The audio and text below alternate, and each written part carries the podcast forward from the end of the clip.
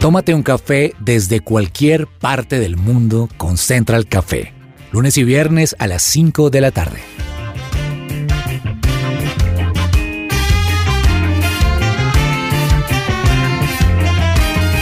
You make me shake, Holy Spirit. You make me shake. Hola, hola, hola, ¿qué tal? Qué rico saludarlos hoy. Súper feliz y contenta de estar acompañándolos en Central Café recargado.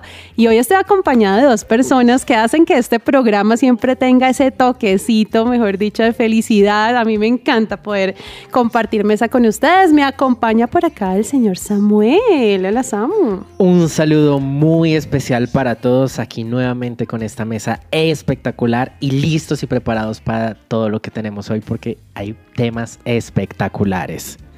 Me encanta, me encanta. Bueno, Samu, quiero que me digas algo. Un invento. Claro que sí, hace poco me vi una película espectacular que se llama El niño que domó el viento. No sé si se la vieron. Sí. Es un niño que a los 13 años está viviendo una crisis con su familia y crea un molino de viento en donde salva de hambruna a, a su pueblo porque pues genera todo este tema de la electricidad y todo lo que se puede desarrollar a través de ellos. Y aunque de pronto no es un invento muy cercano a nosotros, sí se me hizo muy chévere saber que siempre en momentos de crisis nosotros podemos mirar, siempre hay una solución. Así es. Qué reflexión. Empezamos reflexionando, así que este programa promete mucho. Bueno, y por aquí Juanita González. Juanita, el invento para el día de hoy.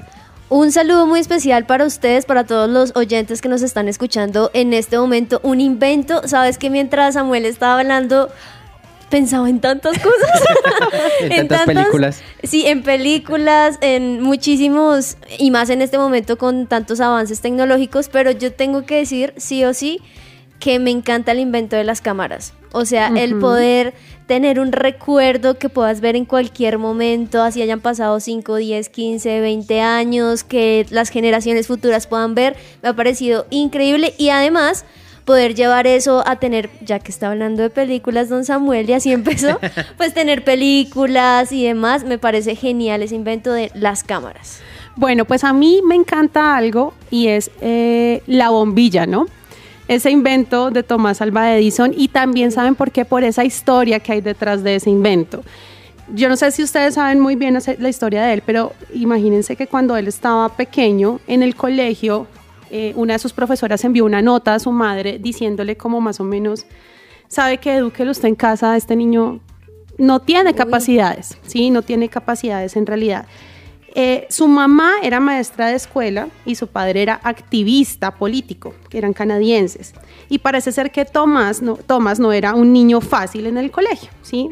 Entonces propenso a la distracción, enormemente impulsivo y con gran facilidad para multifocalizar su atención, ¿sí? Yo hubiera podido crear entonces el bombillo. Exacto.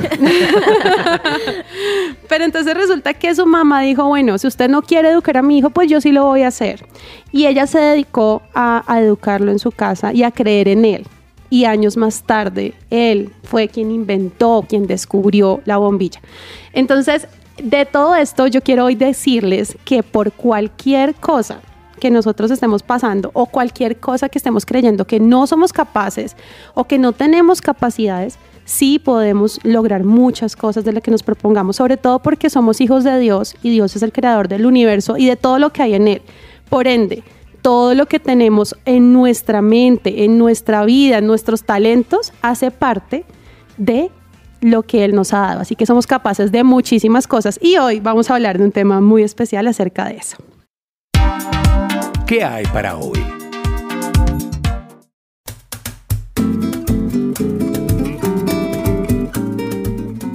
Es tiempo de invertir en tu sonrisa. Ven a Science and Art y conoce los mejores tratamientos odontológicos sin dolor y los mejores especialistas. Para más información ingresa a scienceandart.com o escríbenos al WhatsApp 312-397-5981. 312-397-5981. Te esperamos para darte un acompañamiento completo en tu restauración oral.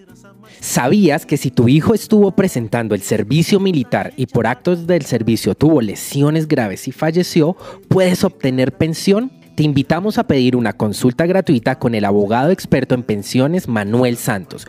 Comunícate al teléfono 301-459-5697. 301-459-5697. Bueno, un tema aquí, mejor dicho, controversial. Algo de lo que se viene hablando hace algunos años, algo de lo que de repente eh, a lo que nosotros nos habíamos acercado tal vez en películas o llamábamos ciencia ficción, pero de una u otra forma en estos tiempos se está empezando a ver como una realidad. ¿Ustedes creen que estamos preparados para vivir en Marte en un futuro no muy lejano? ¿Cómo lo ven? Que, quiero que ustedes me digan, Samuel, Juanita, ¿usted se ve viviendo en Marte? No me veo viviendo en Marte. Amo mucho mi tierra. eh, cada vez que mandan una foto. Es más, vi un meme hace poco que decía la foto del ladrón, así pixelada, y la foto de Marte súper nítida, Full HD. Entonces, haciendo como eso de, de risa que cuando muestran al ladrón uno no le ve bien la cara, pero en Marte sí se ve todo. Y pues la verdad no me llama la atención tanta aridez, tanto desierto. Yo amo Como mi mucho calor, tierrita, ¿no? así como que sin nada donde visualizar. Entonces, no me veo allá, pero sí está interesante el programa en saber pues todo lo que estamos haciendo como seres humanos y hasta dónde hemos llegado. Total, Juanis, ¿cómo te ves tú? ¿Te ves viviendo en Marte?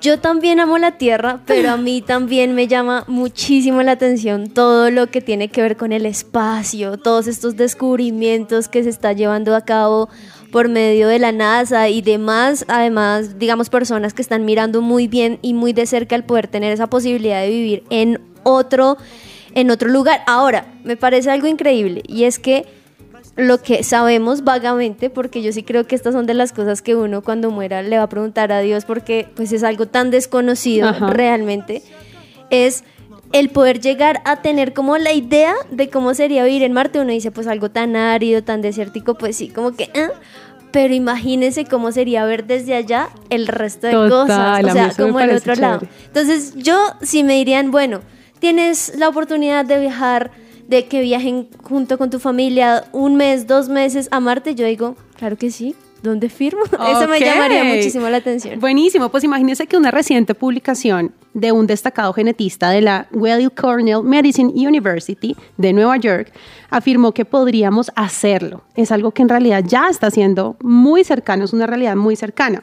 La biotecnología al servicio de los viajes espaciales nos depara asombrosos resultados en un futuro no muy lejano. Y de hecho, ya hay misiones simuladas a Marte que ha hecho la NASA, Samuel. Ya han hecho estos viajes, pero también pues se ha descubierto que aunque es un, un tiempo muy no lejano, Ani, el tema de poder vivir allá, pues sí se han encontrado con varias cosas que no permiten que se pueda todavía vivir. Uno es que es un planeta muy pequeño, solamente es como el 53% de lo que es el planeta Tierra. Otro, eh, vivir en Marte dicen que sería muy peligroso. Muy peligroso. peligroso. Muy peligroso. Pues la tasa es de, de superficie no es, no es tan, tan vivible. Y, y hay un elemento necesario para la vida que no sería posible poderlo mantener para la supervivencia y es el agua. Entonces todo esto es lo que está en investigaciones para poder hacer que Juanita pueda disfrutar este, este tema de vacaciones allá, este tour. Hay algo muy bueno con lo que ustedes están diciendo y es que, como bien lo dices, ya hay unas personas que fueron a un lugar como parecido con todas estas características que nos decía Samuel e intentaron simular cómo sería la vida en Marte aquí en la Tierra. Estamos hablando de un lugar súper lejano que es Israel, pero tiene una parte en particular que tiene 500 metros de profundidad, es en medio de un desierto, tiene 40 kilómetros de longitud, imagínense, es demasiado, demasiado grande.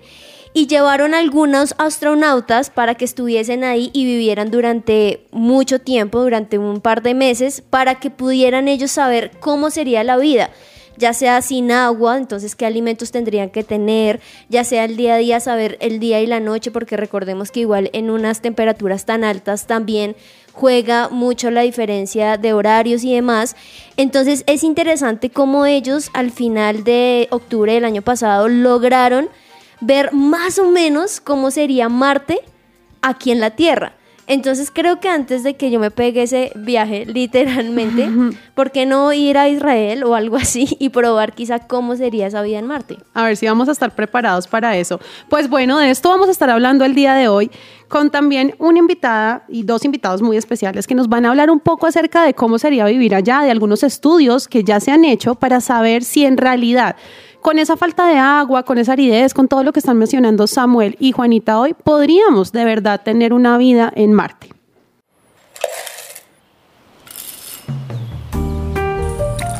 Llegó la hora de tomarnos un expreso.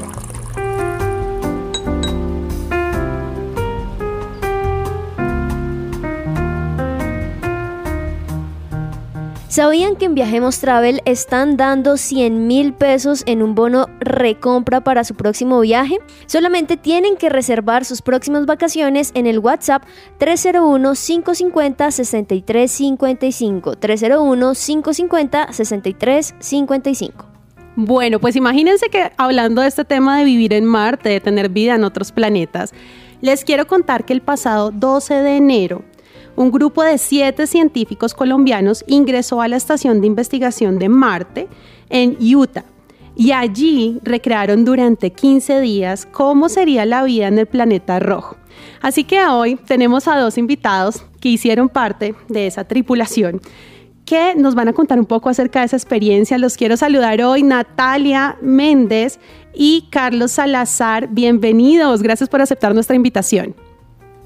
Hola, Hola a todos, muchas gracias. Pues les voy a contar un poquito acerca de ellos. Natalia es microbióloga de la Universidad de los Andes y estudiante en maestría de Ciencias de Geología de la Universidad Nacional en Colombia. Hizo parte de esta tripulación de las siete personas que simularon la vida en el planeta rojo, acompañada de Carlos Salazar, que fue el Crew Engineer de la misión, el ingeniero mecatrónico de la Universidad Nacional que hizo parte también de esta misión. Pues bueno, muchachos, muchas gracias por acompañarnos el día de hoy. Yo hoy quisiera preguntarles, si quieren, empecemos con Natalia. Natalia, cuéntanos. ¿De dónde nace la idea de querer saber más sobre Marte, como interesarse por esa vida que puede haber en otro planeta? Bueno, te cuento que eh, el interés pues nace en nosotros desde una edad muy temprana, éramos muy pequeños cuando sentíamos la fascinación por todo el universo y saber si estamos solos eh, en él o no.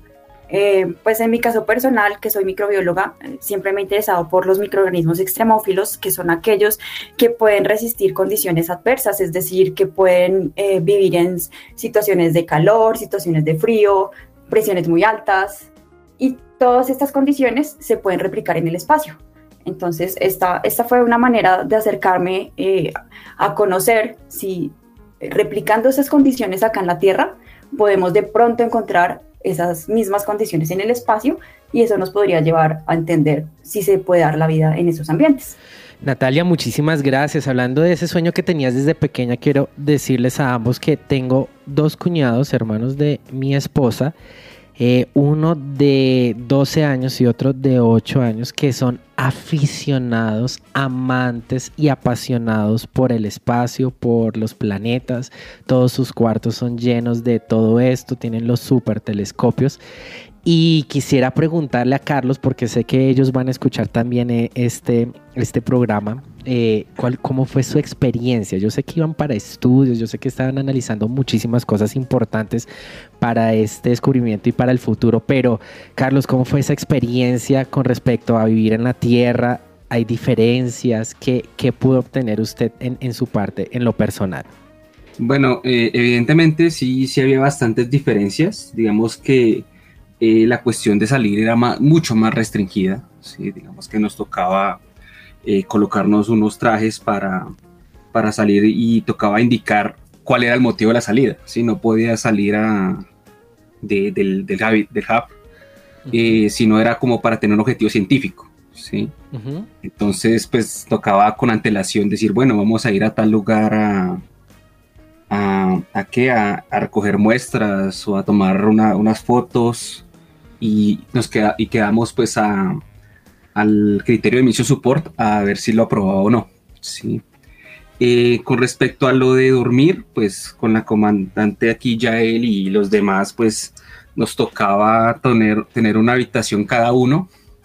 Eh, era mucho más pequeña y, y, no tenía, por ejemplo, la mía no tenía ventanas, la de la comandante sí tenía. porque pues a ella le tocaba, le tocaba pues tener pendiente alguna eventualidad que pudiera pasar en el exterior, pues digamos que esa era como la, la, la, funcionalidad de esa ventana, ¿sí? ¿Qué otra cosa? Pues la comida, sí, la comida era, era deshidratada, nos tocó pues cocinar así con esas condiciones. Igual, yo siento que comí muy rico. sí. ¿Cierto, Yael? ¿Cómo, ¿Cómo te sentiste tú? Sí, sí, ahí hay bastantes ventajas respecto a eso y, también hay alguna, algunos recetarios que, han puesto y pues si, puede, si, que, si quieren más tardecito les contamos una experiencia con la comida que tuvimos. Bueno, cuéntala de una vez, cuéntanos acerca de esa experiencia. Bueno, pues yo creo que Carlos es la persona adecuada para contarla porque nosotros teníamos que hacer cada día, entregar unos informes y hacer un journalist report.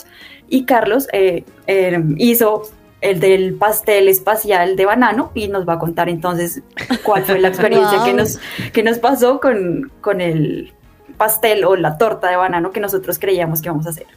Sí, bueno, la historia de la torta, la mejor torta de Marte, porque no había más. La primera histórica. La, mejor torta, porque si no vas a conseguir más tortas. Lo que pasó fue que nosotros pues eh, seguimos una, un recetario que pues había ya en el, en el hub. Sí, dijimos, bueno, vamos a mirar este, esta torta de banano que, que está aquí. Seguimos la receta, y pues a nosotros como que nos gustaba un poco la canela y le echamos un poquito más. La metimos ahí a hornear y salió esa torta toda dura y salada. Ok. Luego, luego, luego María Paula, que era pues una miembro, de, una miembro del crew, y nos dijo como, eh, no venga, es que si nosotros le echamos más canela, eh, efectivamente sale salado. Y se acordó una vez que hizo algo parecido y efectivamente quedamos como, ah, ok. Y pues nos pusimos a ver el recetario, pues bueno, esto dice que, pues más que una torta era un pan. Bueno, pues un pan Pero nunca nos dijo que nunca nos dijo que iba a ser rico. Yo tengo una pregunta acerca de eso, de que ustedes están hablando de cocinar y todo eso. En el dado caso de que estuvieran en realidad en Marte, ¿sería posible cocinar de la forma en la que lo hacemos acá en la Tierra? O sea, ¿cómo lo hicieron? ¿Con el, gas, todo este tipo de cosas, el horno funcionando con electricidad? ¿Cómo, cómo, cómo se, se pone uno a pensar en cocinar en realidad si estuvieran en Marte? Mm, bueno, pues yo pienso que mm, efectivamente, pues uno tendría que contarlo con los recursos para hacerlo, ¿cierto? Tendría que tener el oxígeno, pues para que eso genere combustión y, la, y, la, y la pipeta de gas, ¿sí? Digamos que efectivamente esos recursos pues estarían, ¿cómo decirlo?, limitados. Sí. Entonces les tocaría a, esa, a, esa, a, ese equipo que estuviera en esa, en esa situación, pues igual cocinar, pero en todo momento hacerle seguimiento a, a los recursos que está usando, para no gastarlos tan de golpe. Natalia, me llama también algo mucho la atención de lo que están hablando, es que pues claramente se conoce algunas cosas vanas de pues nosotros que no somos investigadores y profesionales en el tema de que claro, en Marte pues la temperatura es bastante alta, pues la ausencia del agua, la no vegetación, pues obviamente esto lleva a muchos problemas de pensar realmente en vivir en Marte en un futuro. Pero ¿qué realmente pasó en estos avances, en esta misión? ¿Será que estamos muy alejados de saber y de tener la idea de vivir en Marte? ¿O definitivamente es algo que le falta un montón de investigación, de, conocer, de tener más elementos y herramientas para ver la posibilidad de esta idea? Bueno, pues digamos eh, en cuanto a las condiciones de Marte, eh, la temperatura es muy baja, quiero aclarar ahí. Eh, la temperatura es pues mucho menor a los 0 grados y eso pues nos va a digamos, tener como humanos algunas restricciones. También vamos a tener muchas limitaciones de agua y, lo que tú decías de la vegetación, pues en este momento no se ha encontrado ningún ser vivo eh, en Marte y lo que se está buscando es generar invernaderos que nos permitan soportar esa vida eh, y que puedan también darnos eh, alimentación y soporte nutricional para los humanos. Ok. dale, dale, tranquilo. No, pues actualmente quería contarles que, este tipo de investigaciones pues no está muy alejada de, la realidad. Eh, existen, por ejemplo, bueno, la Agencia Espacial Europea está trabajando en eso, también la NASA y agencias privadas, por ejemplo, Blue Origin y SpaceX tienen eh, programas espaciales precisamente para llevar tripulaciones humanas a vivir en Marte y hacer un asentamiento en este lugar. Entonces, este tipo, digamos, de, simulaciones que nosotros hicimos, lo que ayuda a es a entender cómo sería el viaje espacial y qué riesgos tendríamos en ese caso. Por ejemplo, el tema del agua. Nosotros en la simulación teníamos solamente un metro cúbico de agua para 15 días para todos los tripulantes. Y pues aquí quiero aclarar que nuestra tripulación también era solamente de cinco participantes, lo que nos permitió pues eh, que tuviéramos un poco más de disponibilidad de agua. Pero en el caso de, de Marte, pues nosotros no vamos a poder llevar el agua eh, porque sería eh, muchísimo peso. peso y ajá, además que los costos de un viaje espacial son muy elevados. Ok. son muchísimas cosas, muchos factores los que tenemos que tener en cuenta para llegar de verdad, yo creo que a habitar otro planeta. Em, Natalia y, Carlos, bueno, con todas las cosas que ustedes han visto, los acercamientos que han tenido, las investigaciones de las que también han podido hacer parte, cuéntenos qué tan lejos en, términos de años estamos de poder en realidad vivir una realidad como esa, ¿no? De, de verdad ir a ocupar otro planeta.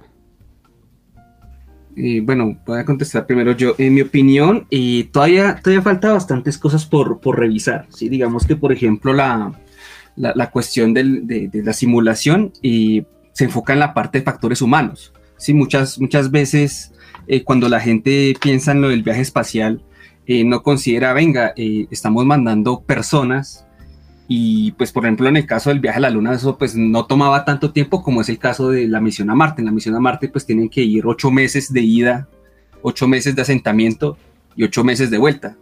Entonces imagínense ustedes en un espacio confinado que ustedes tienen presente que no pueden salir y verle la cara a la misma persona durante ocho meses.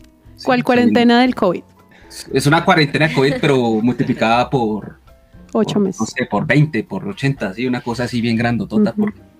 sí, realmente, aunque estamos en, en la cuestión de, de, confinamiento de COVID, pues tú sabías que podías salir por lo menos a, tomar aire. Sí, sí, sí, En cambio aquí esa posibilidad se ve más restringida. ¿sí? Entonces, toda esa cuestión, eh, ¿cómo afecta psicológicamente el hecho de ver a la misma persona todos los días también?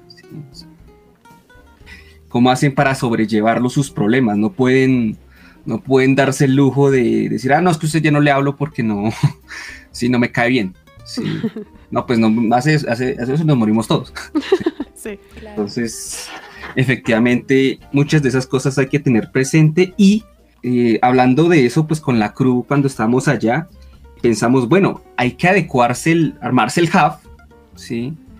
Eh, antes de llegar allá, o sea, antes de mandar una tripulación. Y no, pues como que la idea que se nos ocurriera como, bueno, que los sistemas fueran como módulos y que fueran como pues robóticos, que se pudieran como mover solos y se fueran armando y cuando ya eh, después de cierto periodo de pruebas de que, de que efectivamente eso como que se sostenía con el tiempo, ya ahí sí mandar una misión tripulada, que ya tengan dónde llegar, digo, ah, listo, ya, ya, ya tenemos la casa. Ajá, ok. Eso fue lo que, como muchas de las cosas que nos, nos hicieron, que, que nos hizo reflexionar la, la experiencia. Súper. Natalia, ¿tienes algo que agregar a lo que dijo Carlos? Eh, yo quisiera agregar que, bueno, la eh, Elon Musk, que es el CEO de mm, SpaceX, él dijo que en el 2024 iba a mandar eh, los primeros humanos a Marte. Lo que dice Carlos es cierto, o sea, primero hay que tener todo un proceso de desarrollo que, donde haya un espacio donde efectivamente los humanos se puedan mantener entonces, pues estamos en el 2022, quedan dos años, no hemos llegado todavía a Marte y pues para que esto suceda, para que haya un asentamiento, personalmente pienso que tiene que pasar muchos más años, pues porque no podemos mandar los humanos a Marte sin tener un sistema de soporte que les permita mantenerse vivos en este tiempo.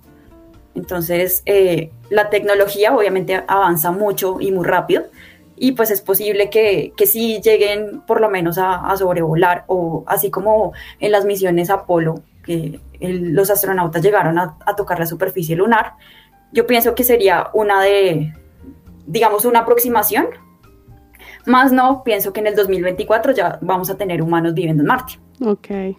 Bueno, pues ya él, eh, Carlos, muchísimas gracias por habernos acompañado en este programa. De verdad que deseamos que con sus profesiones, con esos talentos de los que Dios los ha dotado, ustedes puedan seguir aportando muchísimo a estas investigaciones y, y, bueno, dando también todos esos argumentos tan válidos que estoy totalmente de acuerdo. Siento que 2024 está demasiado cerca porque hay muchos más factores para los que tenemos que tener en cuenta para poder tener vida en otro planeta, ir a vivir, a poblarlo, ¿cierto? Gracias por su, por su espacio, por este tiempo que nos dieron y poder compartir esta experiencia que vivieron como tripulación simulando la vida en Marte.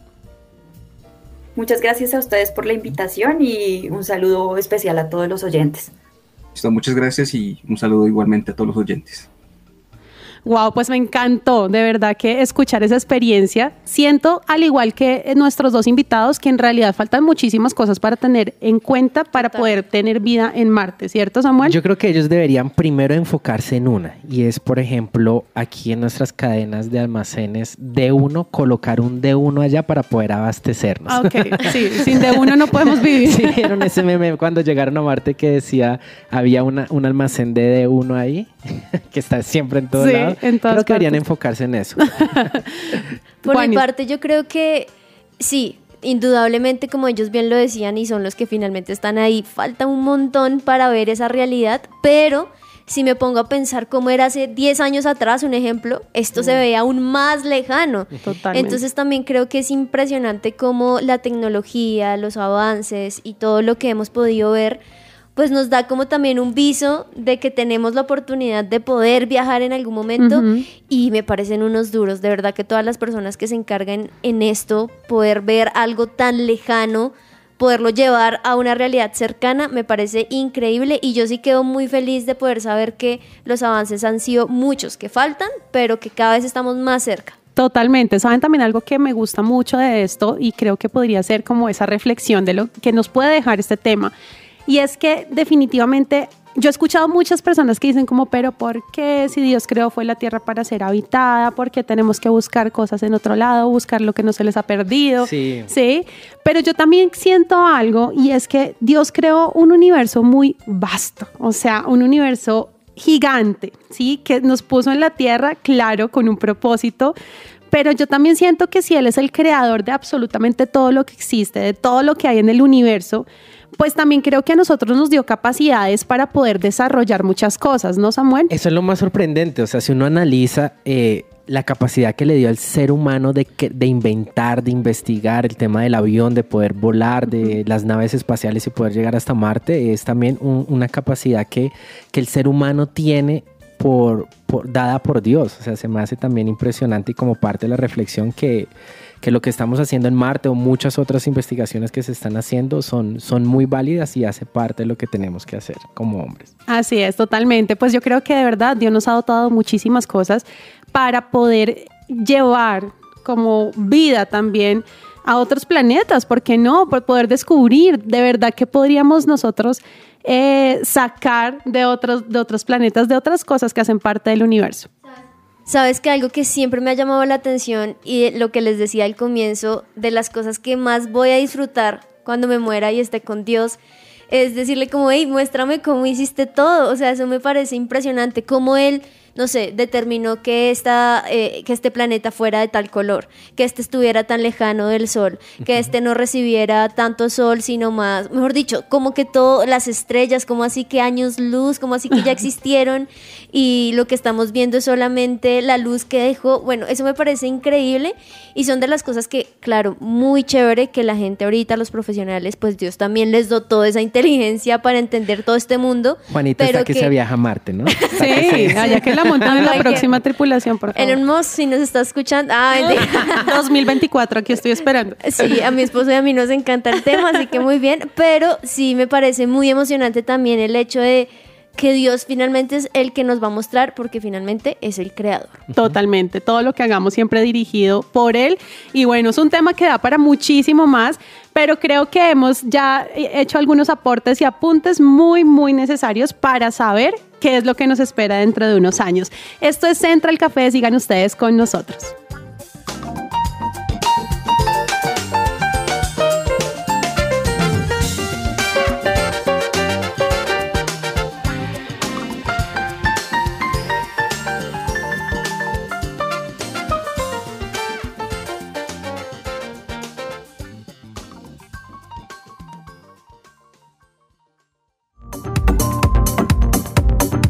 No te desconectes, estás con Central Café. Escuchas su presencia radio. Regresamos a Central Café.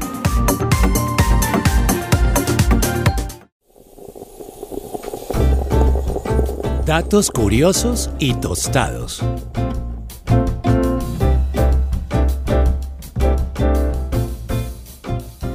Hay una etapa de mi vida que empieza en mi casa cuando me doy cuenta que estoy detrás de todas las habitaciones o los cuartos apagando la luz para ahorrar.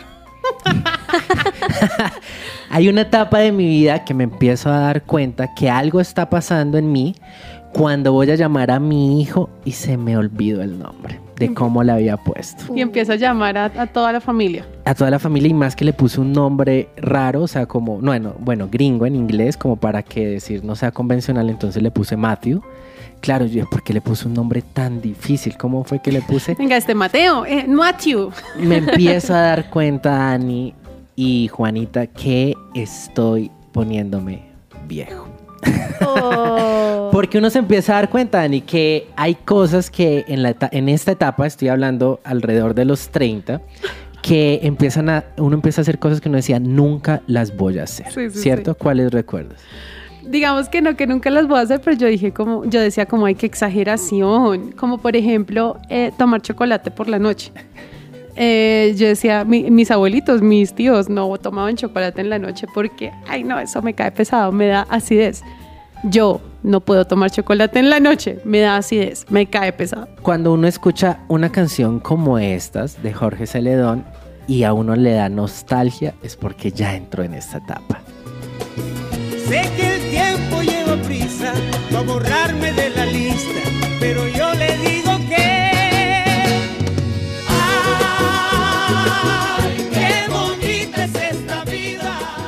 Para ponernos un poquito más cristianos, cuando uno escucha una canción como esta y le da a uno nostalgia.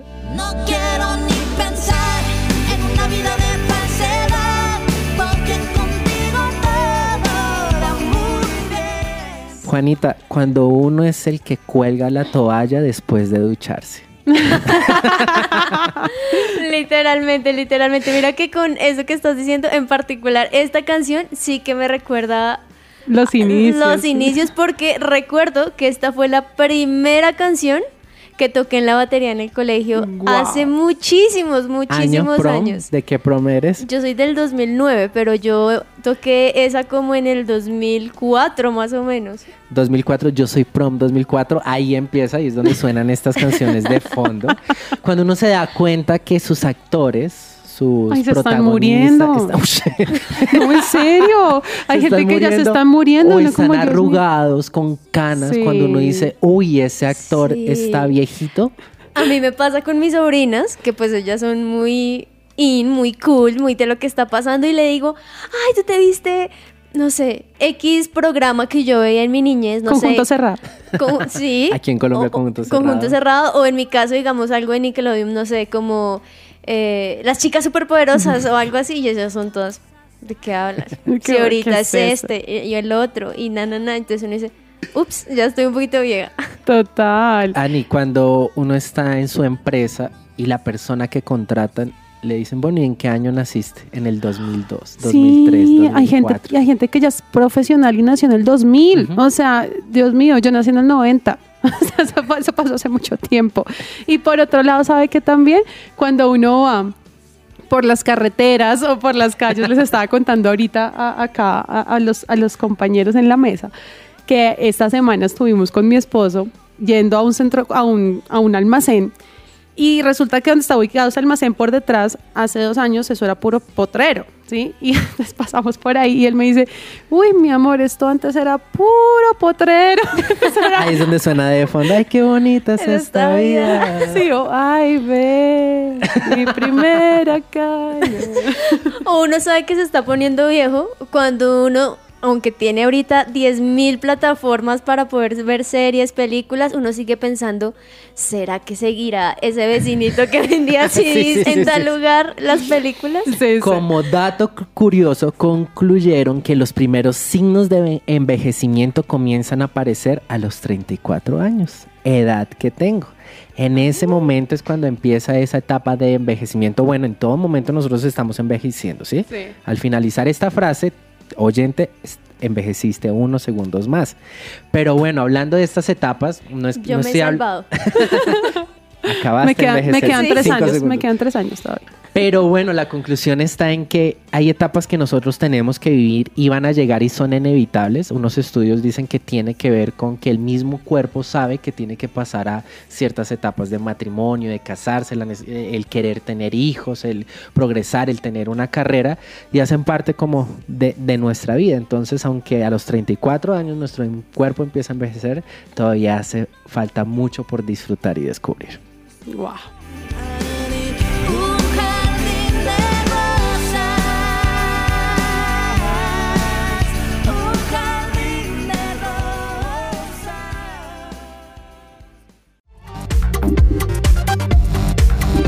Estás conectado con Central Café.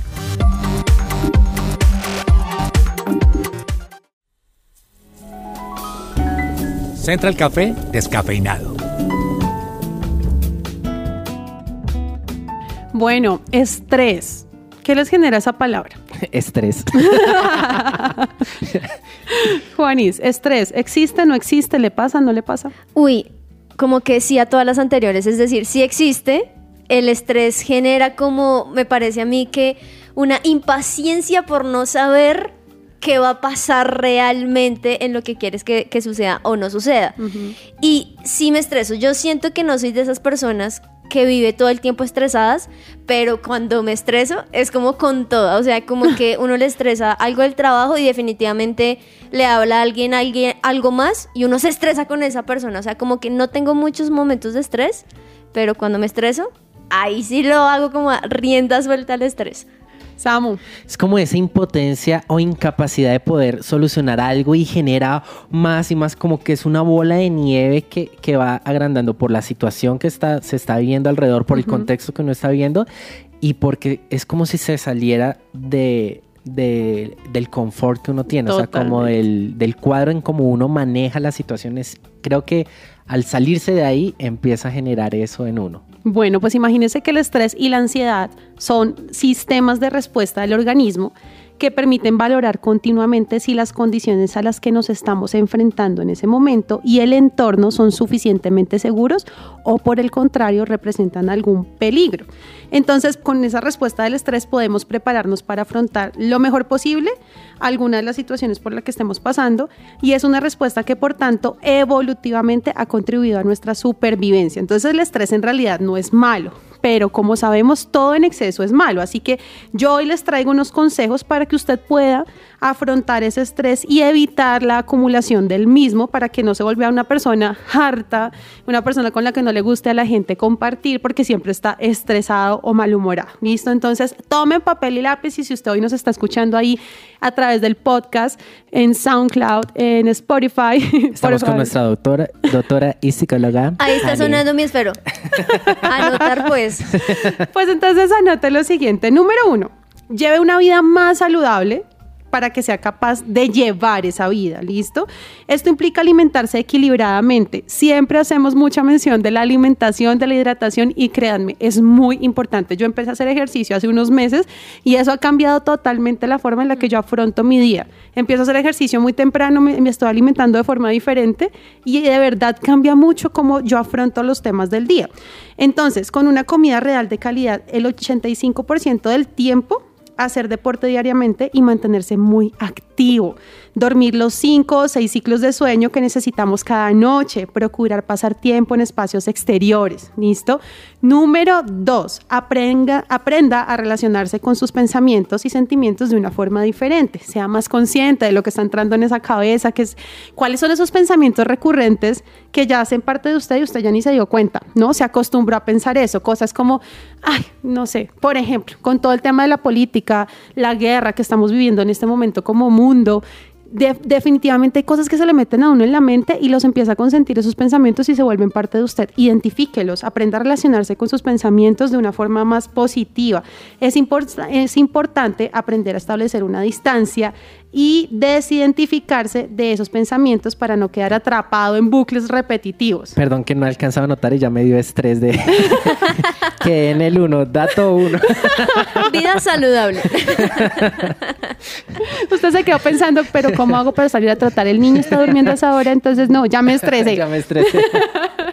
Número tres, usted va a prestar atención a su cuerpo, no acumule tensión. A mí, por ejemplo, la espalda se me vuelve una trocha completa, o sea, llena de nudos, huecos, todos los turupes del mundo por el estrés que se acumula. Entonces, preste atención también a su cuerpo, aprenda a descansar. Cuarto, cuide sus relaciones personales, ocúpese en generar y conservar una buena red social, unas personas a su alrededor, que ese entorno de verdad les sean buenos. O sea, ya sabe que todo lo que no es bueno, no le edifica, pues hay que separarse de eso porque son cosas que a uno no le están ayudando a avanzar.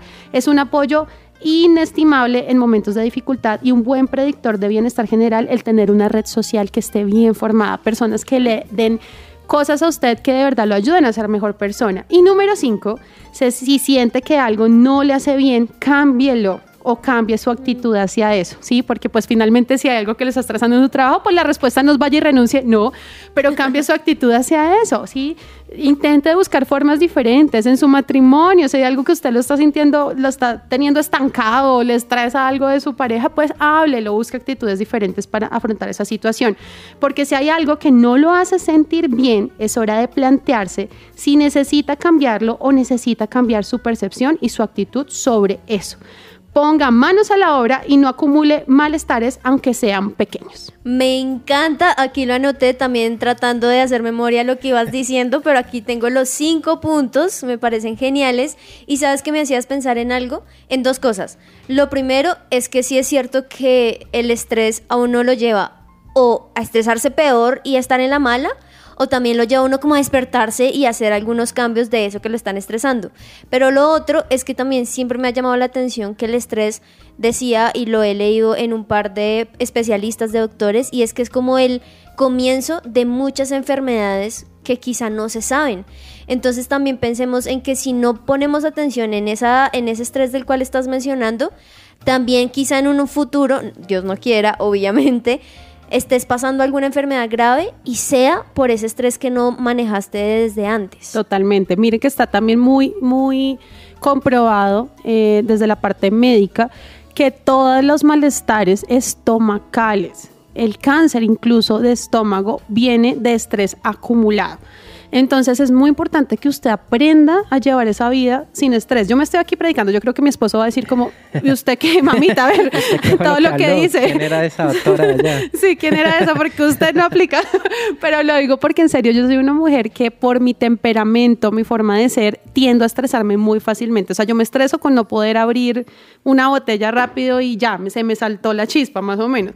Pero hay que aprender a hacerlo, ¿no? Aprender a no estresarnos. Entonces, usted si hoy nos está escuchando y está estresadísimo, vaya, prepárese un café bien descafeinado, tómese un tiempito, salga al aire libre y vaya y tome aire para que no se estrese más. Hasta aquí hemos llegado con Centro el Café Recargado. Gracias por acompañarnos el día de hoy y sigan súper conectados con todos nuestros programas.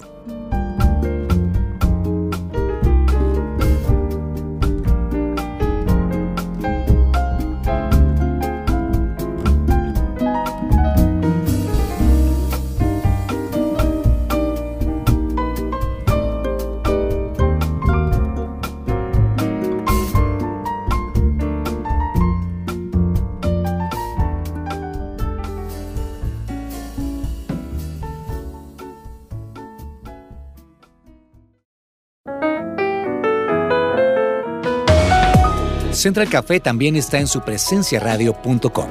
Allí puedes encontrar el listado con todos los programas de Central Café en SoundCloud